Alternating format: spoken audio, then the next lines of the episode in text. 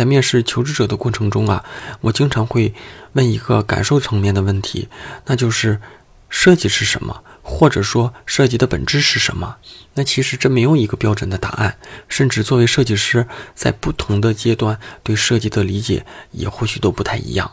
就比如我吧，刚工作那几年，我认为设计就是艺术，设计师就应该像艺术家那样，用天赋和灵感去成就某个作品，去成就某个经典。那后来啊，我我我慢慢的感觉到，设计是一种解决问题的方法，用设计去解决美学层面的问题、信息传达的问题、产品体验的问题等等的问题哈。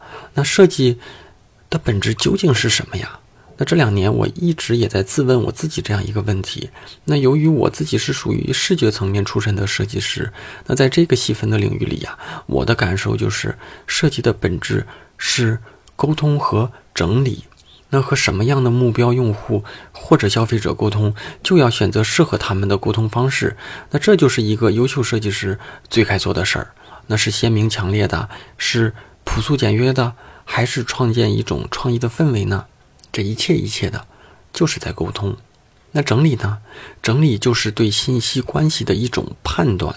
在设计行为中，我们经常会去做取舍。